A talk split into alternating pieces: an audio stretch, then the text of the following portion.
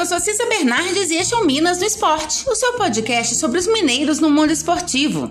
Seja futebol, vôlei, basquete ou até campeonato de peteca, eu tô aqui para contar o que acontece com as equipes mineiras no esporte. Hoje é segunda-feira, 12 de abril de 2021. Vamos começar falando da Superliga Masculina de Vôlei. Na noite de sábado, o Minas Tênis venceu o Vôlei 1 Itapetininga, fazendo 2 a 0 na série melhor de 3 e garantindo assim a vaga na final da competição.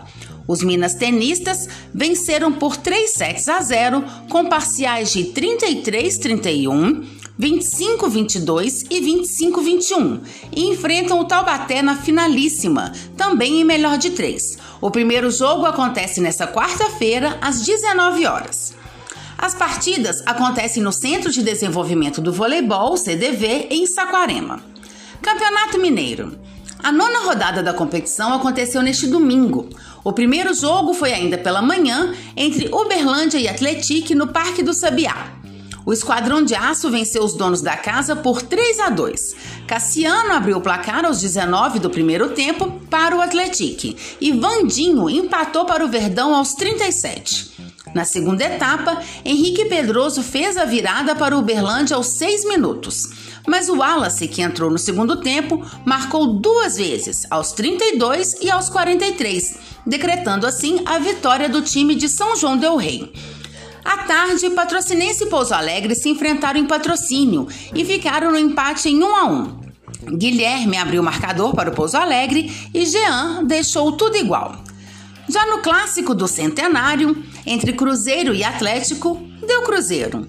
A equipe celeste marcou com Ayrton aos 16 minutos da segunda etapa e venceu o Galo no Mineirão. Nos acréscimos da partida, após discussão, William Potker do Cruzeiro e Hulk do Atlético foram expulsos de campo.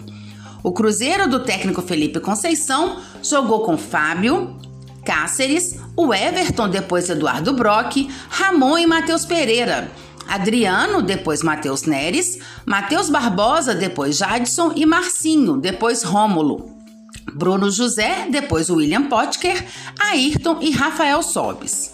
O Atlético de Cuca jogou com Everson, Guga, depois Natan, Igor Rabelo, Júnior Alonso e Guilherme Arana, Alan, depois Johan, Tietê e Nátio Fernandes, Savarino, depois Hulk, Keno, depois Marrone e Vargas, depois Eduardo Sacha.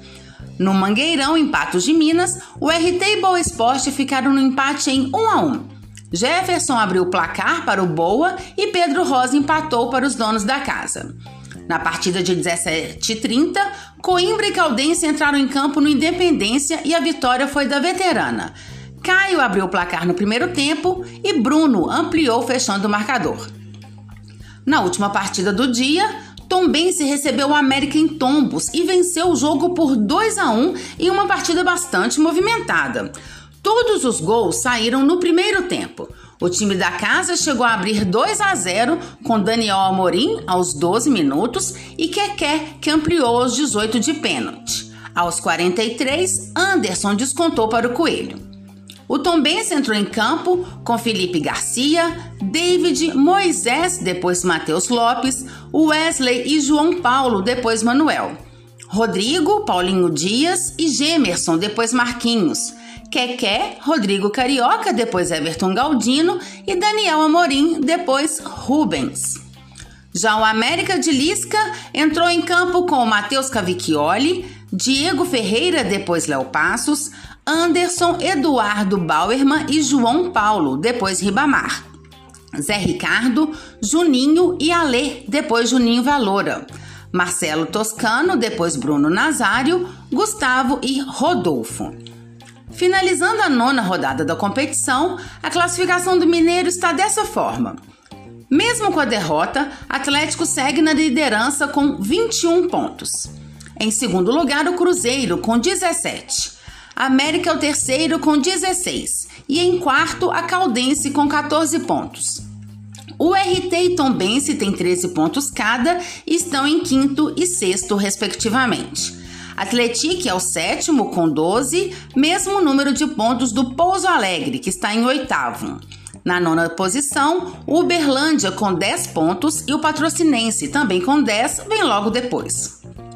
Nas duas últimas colocações, o Boa Esporte em penúltimo e o Coimbra é o lanterna, os dois com 5 pontos cada. Na quarta-feira, dia 14, em jogo atrasado da oitava rodada, Boa Esporte e Tombense jogam no estádio do Melão, em Varginha, às 16 horas. E a décima rodada acontece neste próximo final de semana. No sábado, às 16h30, no Independência, tem América e Coimbra. E às 19 horas, no Ronaldão, tem Caldense e Atletique. No domingo, às 10 da manhã, Uberlândia recebe o Tombense no Parque do Sabiá. Às 11 horas, Pouso Alegre enfrenta o Cruzeiro no Manduzão. Às 16 horas, Patrocinense e o RT jogam em patrocínio e no mesmo horário, no Mineirão, tem Atlético e Boa Esporte. Basquete. O Minas venceu no sábado o atual campeão Quinça da Argentina por 87 a 60 e chegou à semifinal da Champions League Américas. O jogo aconteceu no ginásio poliesportivo Alexis Agüejo, em Manágua, na Nicarágua.